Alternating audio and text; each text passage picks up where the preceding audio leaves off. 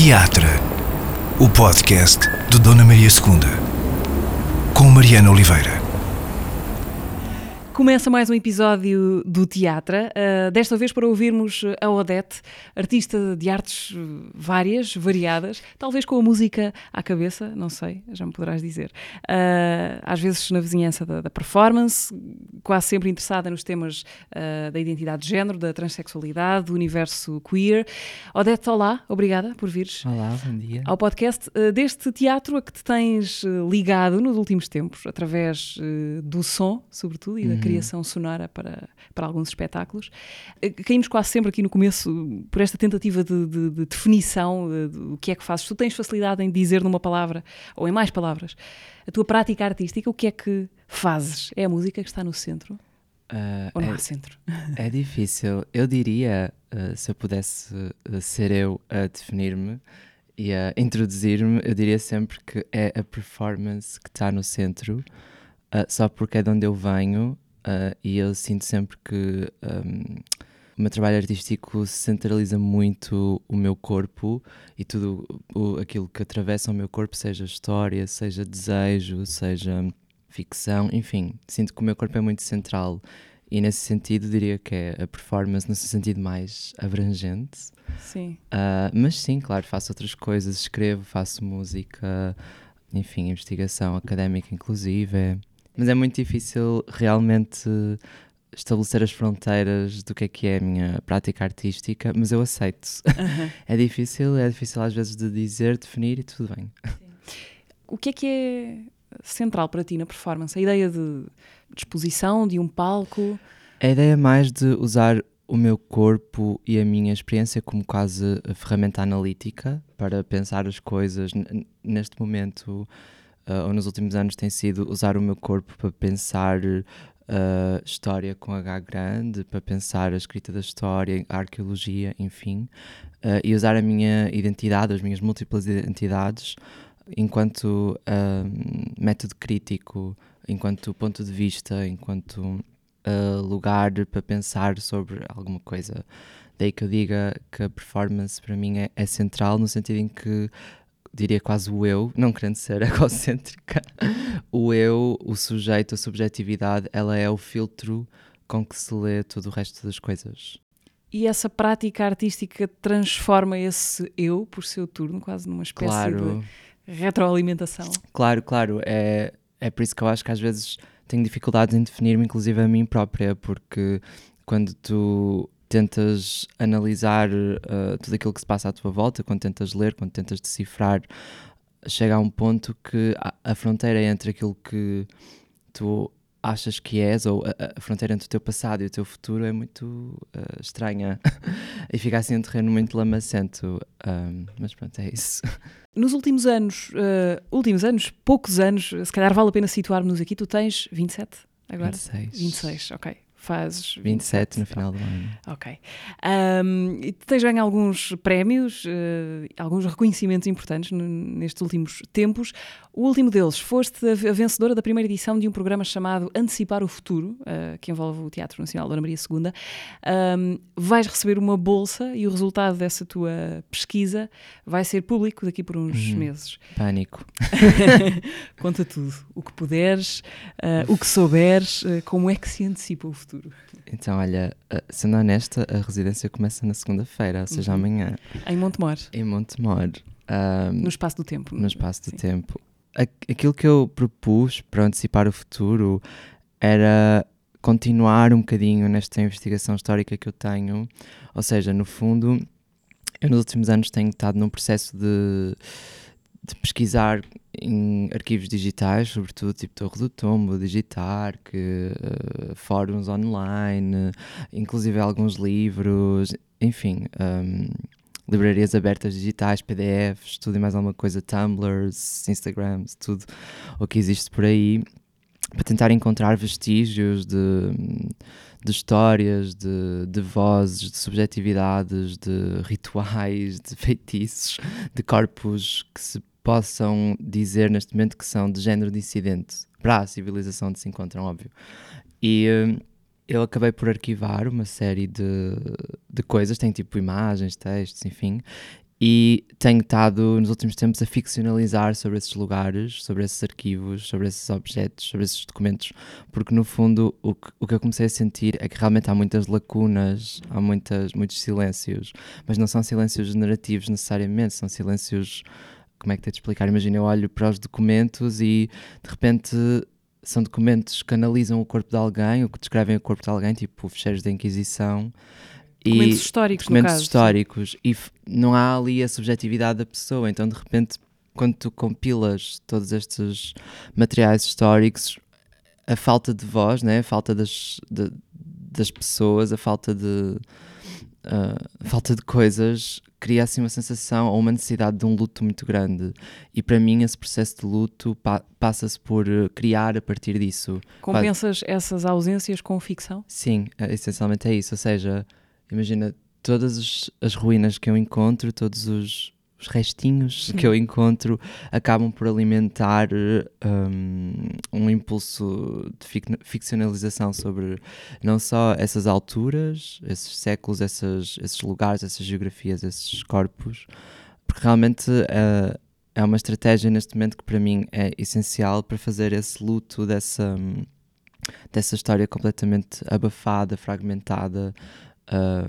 violenta, até diria. Uhum. Ah, Tornaste-te quase uma historiadora de, dos corpos trans ao longo da... Historiador é uma palavra É pesada, é um bocadinho pesada. É. ah, até porque eu não me Investigadora, uma vejo... curiosa. Uma curiosa. Uhum. Olha, é a palavra certa, é uma curiosa ah, por estas histórias, por estas maneiras de escrever história. E aquilo que eu gostaria de fazer e que já tenho feito noutros trabalhos é quase apropriar-me da, da metodologia da história, da Hum. escrita da história, ou da historicidade, digamos, e percebê-la como retórica, né? E usá-la denunciando a história com H grande como só uma, uma técnica de produzir eh, factos, entre aspas, ou verdades, entre aspas.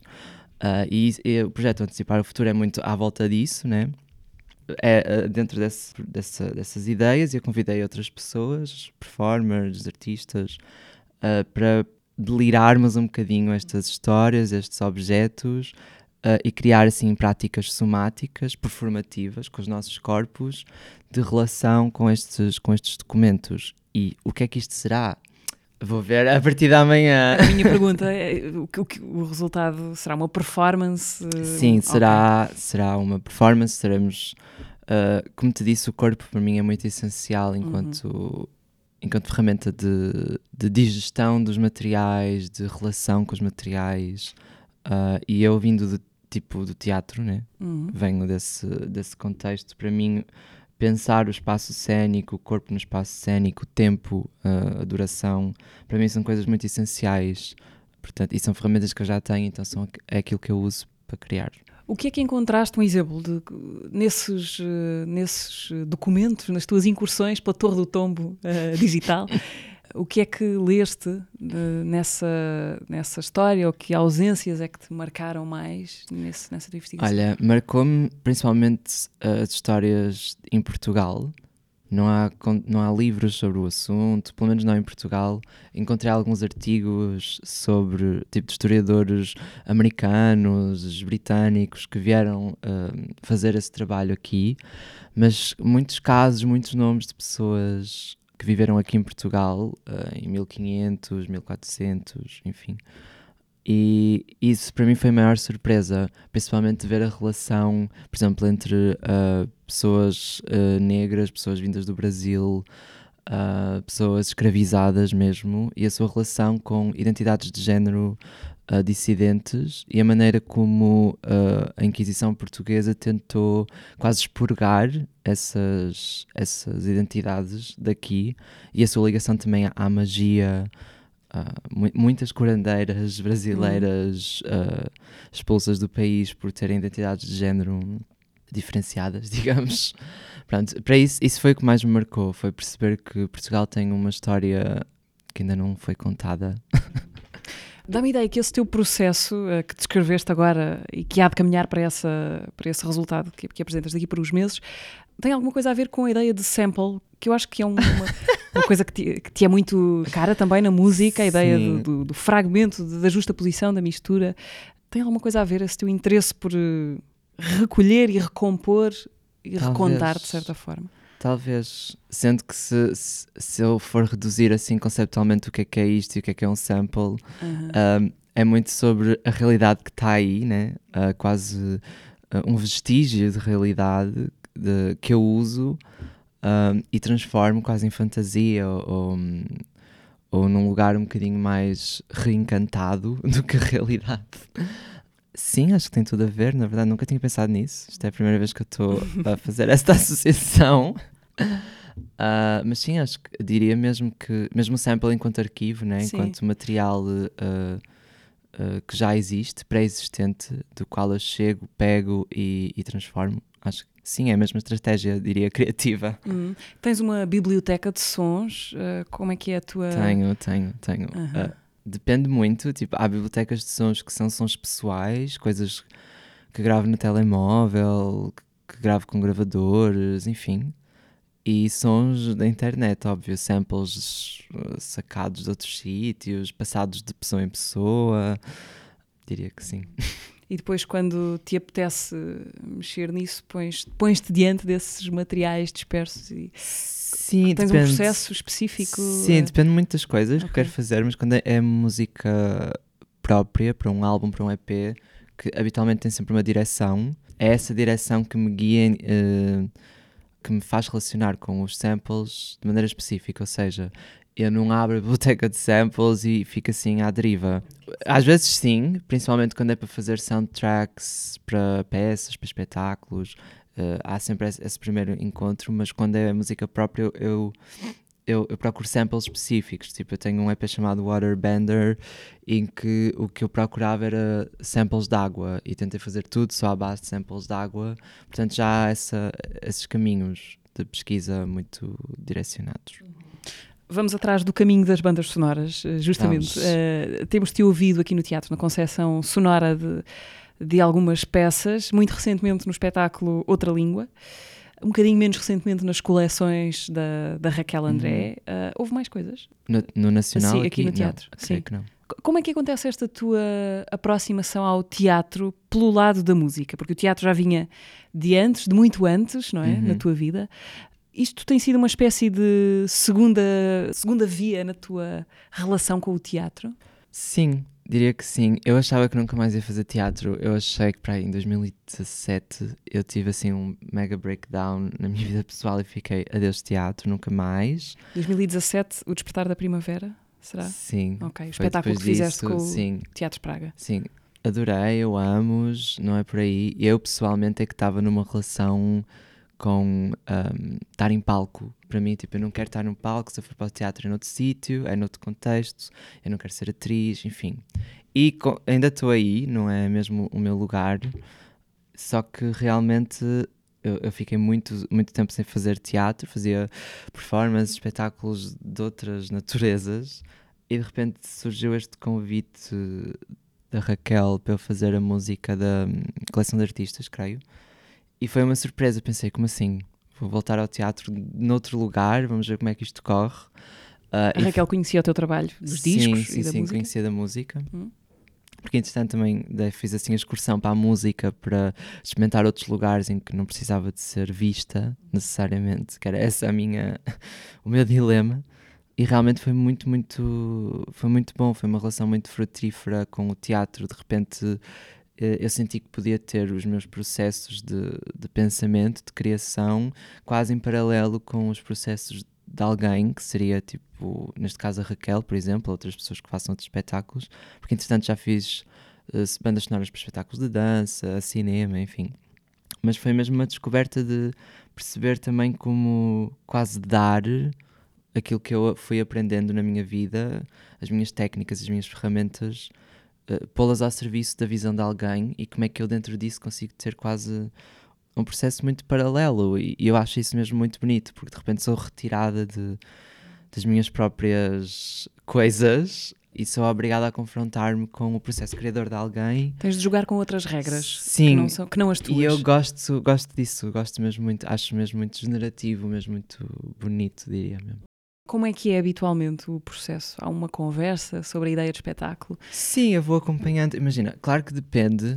Há pessoas que exigem que eu esteja mais presente nos processos de criação, outras quero mais à distância, uh, mas é muito sobre acompanhar de alguma forma aquilo que a pessoa está a fazer, as direções, os múltiplos caminhos que a pessoa quer tomar, quer seguir, explorar e tentar perceber como é que a música ou o som, enquanto matéria, beneficiam a ideia da pessoa. Pelo menos isso é o que eu sinto.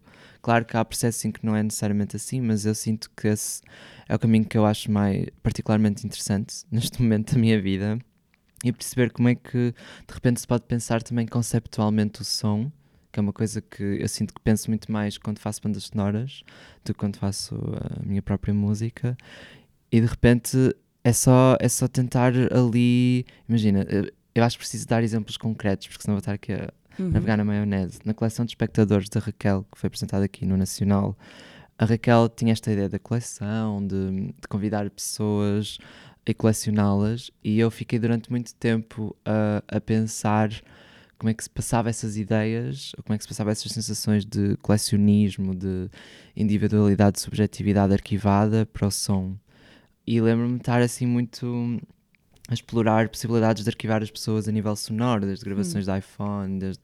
enfim, acabámos por encontrar um dispositivo que se liga à pessoa quase como se como se fossem tipo, coisas de eletrocardiograma e transform isso transforma-se uh, em informação uh, de biodata, transforma-se em data que eu depois converto em música e de repente foi muito bonito ver as pessoas que nem sequer são artistas, são espectadores a ouvir-se a si próprias enquanto música. E isso alimentou muito muito o processo de criação, de repente toda a informação que eu recolhi delas, claro que isto parece meio extrativista, mas não é, promete-se, estava uh, só, imagina, foi muito conversas com as pessoas, pensar que se fosse um instrumento qual serias, coisas assim, para tentar explorar o som dessa forma. E de repente a banda sonora da peça é um corte e cose de todas as pessoas que passaram pelo processo da Raquel, a assistente de encenação, aos técnicos, ao, aos, aos espectadores em si. E para mim isso é mesmo muito bonito. De repente encontra-se uma forma de fazer música que está alinhada com uh, os próprios, a própria rede conceptual do, do projeto no geral. Isso para mim é o que me interessa, é pensar outros modos de fazer, outros modos de fazer o som existir no espetáculo que façam pensar mais profundamente sobre aquilo que o artista, a artista quer dizer. E quando, uh, por fim, te apanhas sentada na plateia no dia da estreia ou, ou no outro dia qualquer, uh, a ouvir como espectador aquilo que, que, aquilo que fizeste em ação, em diálogo com os outros elementos todos de um espetáculo, como é que costuma ser esse confronto? Ou choque, como é que tem sido? Choque. Fico sempre. Se calhar sou eu que sou nova e ingênua, mas eu fico sempre tipo, como é, que, como é que isto chegou aqui, sabes? Uh, e por muito que eu faça, eu tenho sempre esta sensação de espanto. Tipo, como é que. Como é que isto aconteceu? Eu, tipo, isto saiu de mim, esta música? Como? Tipo, eu tinha isto aqui dentro, não acredito. Sabes? De. Quando eu vejo tudo e vejo às vezes como realmente encaixa, como realmente gera espaços, como realmente gera poéticas, eu fico mesmo sempre surpreendida, porque sei lá, às vezes fico tão dentro do processo, né? Às vezes criar um espetáculo é uma coisa tão cansativa, exaustiva e tu, uma pessoa fica tão dentro que quando realmente dá um passo atrás e olha, o recuo, não é? eu, eu fico sempre, uau, quer gosto, quer não gosto. Isto é, já é para além do gosto, gosto, gosto pessoal, é. Fico surpresa e é, e é isso que me faz também continuar, sabes? Mesmo quando eu estou muito cansada e quando acho que já não tenho nada para oferecer ao mundo do teatro, eu dou um passo atrás e fico, ah, ok, tipo, nós estávamos mesmo a dar as mãos todas a criar isto e realmente é uma, uma coisa muito bonita. Tipo, aconteceu com outra língua, de repente estava tão dentro do processo que eu não tinha percepção do que é que era o espetáculo. E agora vi de fora e fiquei, ah, é ah, sabes, tipo, ah, um monte de coisas a, que ganham sentido. Um, eu acho isso mesmo muito incrível.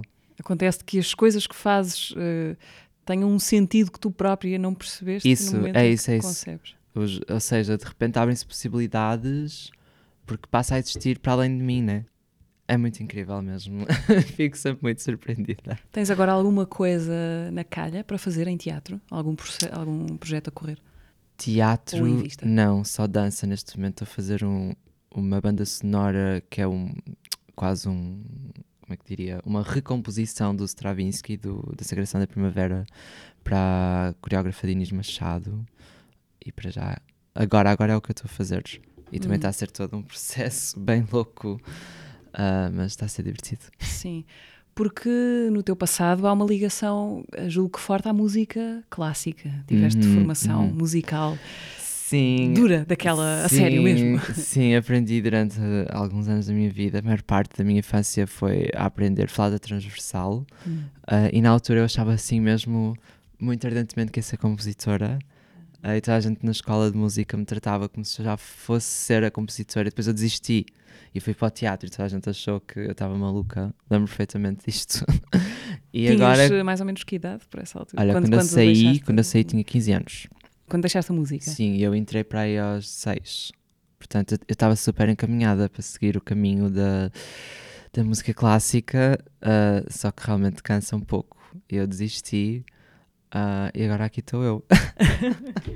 Uma volta depois? Uma volta depois sim. mesmo. Mas eh, arrependes-te? Achas que, achas que foi uma espécie de, de imaturidade à altura de rejeitar Não. completamente ou não? Ou Não. tinhas razão? Eu tinha razão, eu tinha mesmo razão. Não acho que fosse imaturo de todo. Acho que o método de ensino muito trágico, mesmo. Minha- as minhas concepções sonoras, os meus imaginários não faziam parte daquele lugar de todo. Ainda que eu tenha uma, um- uma ligação à música clássica, erudita, como algumas pessoas dizem, não é o lugar que eu quero habitar de todo. Portanto, eh, não me arrependo de nada. Tens a tua flauta transversal Sim, ainda? ainda uso nas composições, gosto muito Reconciliaste-te com ela? Sim, durante muitos anos não toquei, achava que já tinha perdido ah, a capacidade, mas é tipo andar de bicicleta. Ah, a gente volta a tocar e de repente volta tudo. Ok, então por volta dos eh, 15 anos trocas a música pelo teatro. Uhum. Vais estudar teatro muito, no- muito nova, não é? Uhum. Eh, como é que foi? esse... Estudar teatro Sim. Uf. Foi trágico também foi como a música. trágico. não sei, eu tenho uma relação muito tensa com a minha. com o teatro no geral, e é por isso que às vezes me custa falar sobre o assunto, mas é porque realmente passei um pouco mal em termos de educação de teatro. Tipo, fui muito subvalorizada, muito. enquanto pessoa feminina, de uma feminilidade de um corpo quase deslocado, ou de uma feminilidade deslocada de um corpo de mulher cis. Ainda que eu não me identificasse enquanto trans na altura, já tinha, já era um corpo bem femme, bem quase sem medos de ser eh, feminina.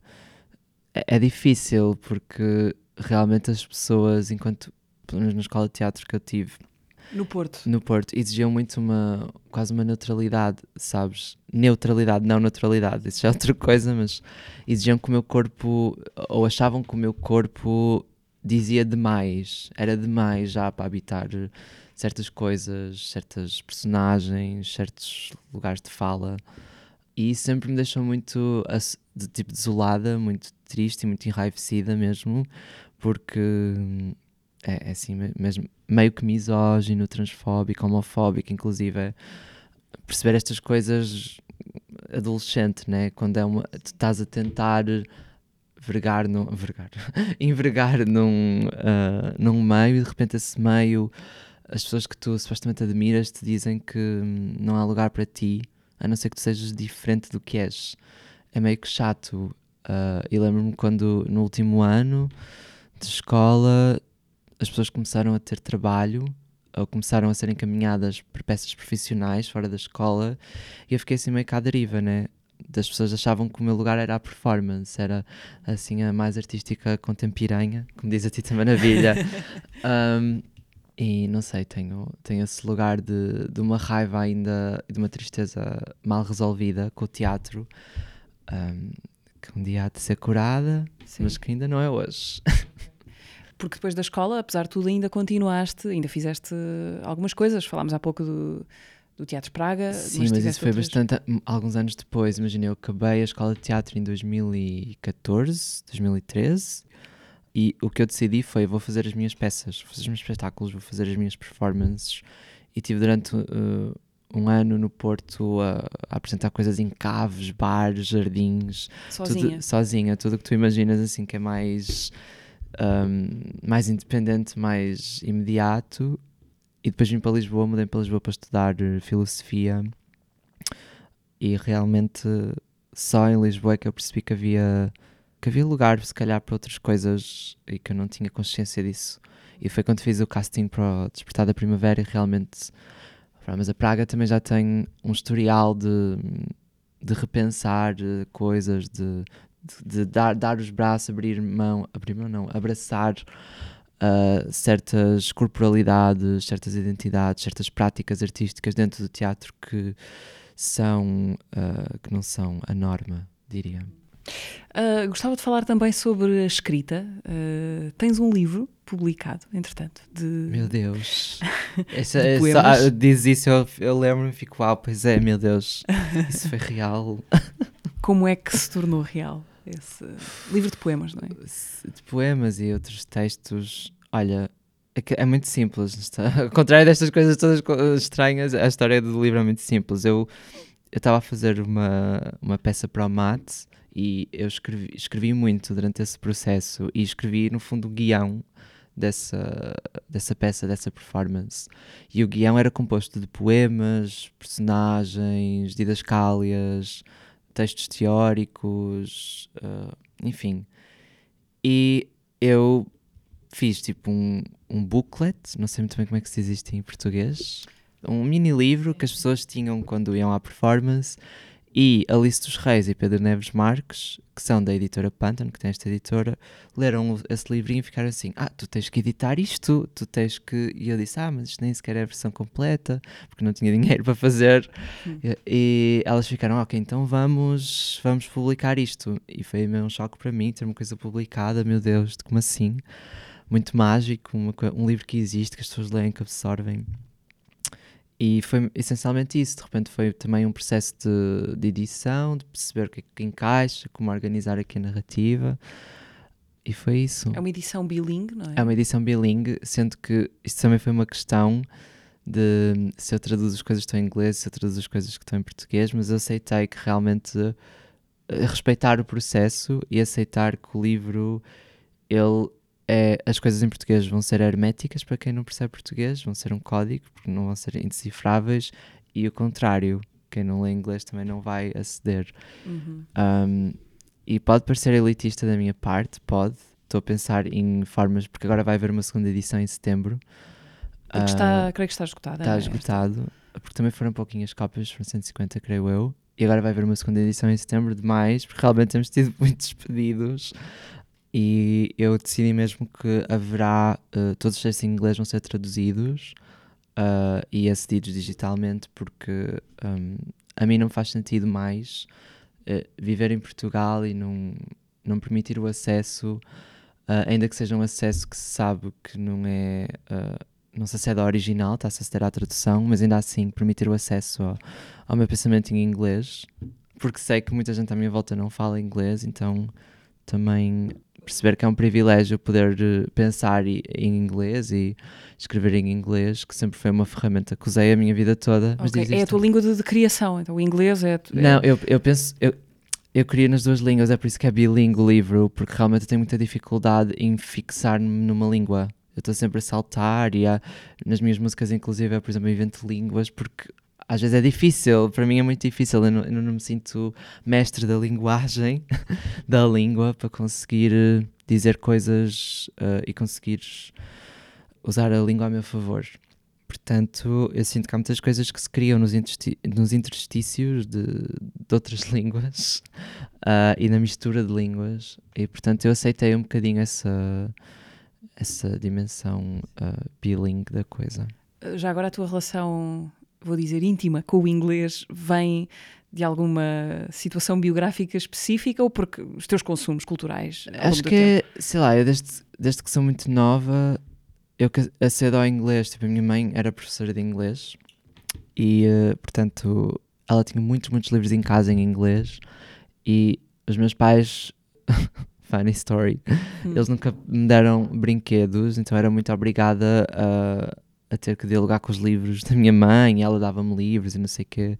Foi uma educação muito fixe nesse sentido, estou muito feliz, ainda que, que venha de uma de um contexto de não temos dinheiro para te comprar uns bonecos, olha aqui este livro que giro. tipo, eu sinto muito agradecida por esse, aos meus pais por terem feito isso e realmente permitiu-me dominar ou ter uma relação de intimidade com a língua inglesa. E os, os desenhos animados, pelo menos na minha altura, havia um canal que era só em inglês, que é o Cartoon Network, e mesmo o canal Panda, a partir de uma certa hora, era tudo em inglês com legendagem. Uh, então eu sinto que há uma geração aqui em Portugal que quase foi obrigada a ter que saber inglês para poder aceder não só à internet, como aos cartoons, como aos desenhos animados. Um, e o inglês era obrigatório na escola, portanto também, se estás a ver, começa-se a formar assim um, uma relação com o inglês desde muito cedo. Portanto, para mim ficou quase que naturalizado pensar e falar em inglês. Já que nos levaste para esses territórios animados da infância, uh, uma memória, a tua memória mais feliz de infância, ou, ou, uma impressão, uma sensação, o que é que te, o que é que te vem à memória? Eu tenho um problema que eu tenho muitas dificuldades em me lembrar das coisas da minha infância, mas há uma coisa que eu me lembro muito bem, que é uh, ler as cartas à minha avó, ler o tarot, porque a minha avó era obcecada com o futuro e ela sempre me me incentivou esta, esta coisa meio divinatória que eu tinha. E lembro perfeitamente de ela ficar, estávamos num café, ela ficar assim super excited porque eu estava a ler uh, as cartas e depois ela obrigar-me a ler para todas as amigas. E eu, criança, não sabia o que estava a fazer, né? Estava a inventar. Tipo, as cartas eram giras e eu compunha histórias, elas ficavam, levavam muito a sério. E lembro-me de sentir pela primeira vez na vida uma sensação de achievement, sabes? De eu estava só a delirar ali as cartas, as imagens e a criar histórias, ficções e as pessoas estavam a levar aquilo mesmo a sério, a ficar uh, ansiosas, a querer saber mais. Sim, conseguiste magnetizar ali um interesse. Sim, qualquer. acho que foi a primeira coisa assim teatral, performativa que eu me lembro e muito, muito divertida. E lembro-me muito bem, depois isso tornou-se uma recorrência e, e é uma, um, uma prática muito feliz da minha infância. Uh, como é que está a tua relação com a cidade do Porto? Entretanto, mudaste para. Ai, é um assunto. Nossa.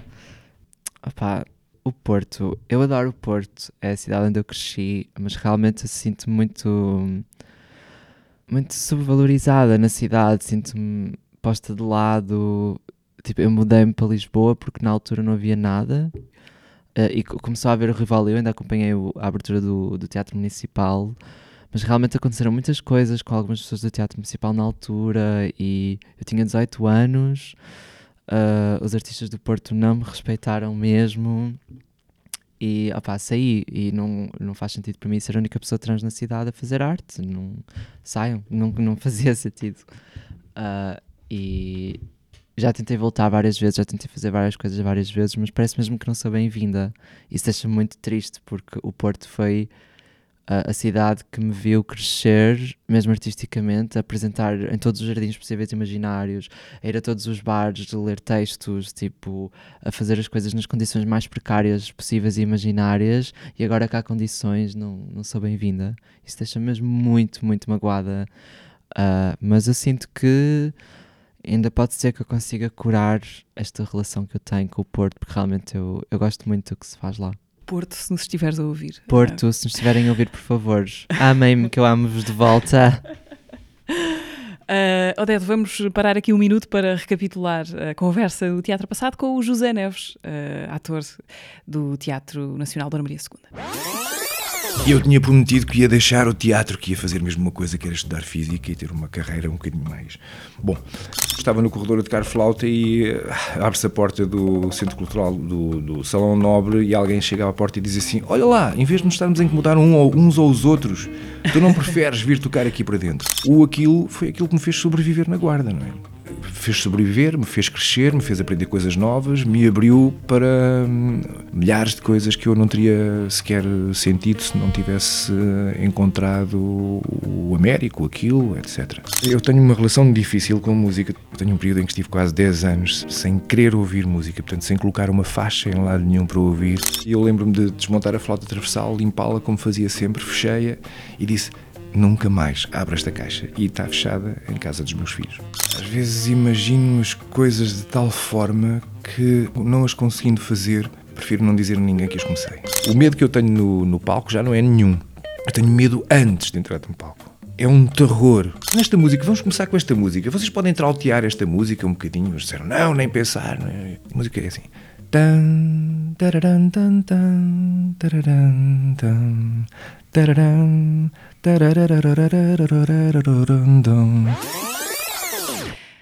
Conversa com o José Neves no Teatro Passado, episódio que podem recuperar no Spotify, YouTube, SoundCloud, Apple Podcasts e Google Podcasts. Gostava de te pedir uma sugestão. O que é que nos podes uh, recomendar para ler, eh, ouvir, Olha. fazer por estes dias? Vou recomendar uh, uma pessoa, na verdade, que já esteve neste podcast, que é a Gisela Casimiro. Uhum. O Erosão, que é o, o livro de poesia dela, vai ter uma segunda edição, ou tem uma segunda edição agora, e para mim esse livro foi muito importante, não só para não só pelos poemas em si, mas também para criar uma relação com poesia escrita em português. E para mim a Gisela é incrível mesmo. E gostava de deixar essa recomendação porque durante muito tempo foi impossível aceder ao livro e ele agora voltou. Portanto, aproveitar que ele voltou para se fazer ouvir, para se fazer ler, para se fazer pensar. Outra coisa, tenho uma outra sugestão que é a música da Puta da Silva, que é uma pessoa também muito incrível, também ligada ao teatro, uh, que traz uma, uma força de uma transvesti transvestigeneridade, meu Deus, palavras difíceis, uh, brasileira, imigrante, negra, que eu acho que é assim uh, muito, muito forte, muito, muito uh, generadora, generativa, criadora. E acho que é a minha recomendação agora para o verão 2022. Ok, é o verão de todos os regressos, não é? Isso. Este- Já agora, como é que passaste pela pandemia? Como é que a pandemia passou por ti, por ti estes dois anos? Olhando agora assim para trás, Eu acho que não estou pronta para falar sobre isso, sabes? Tipo, de.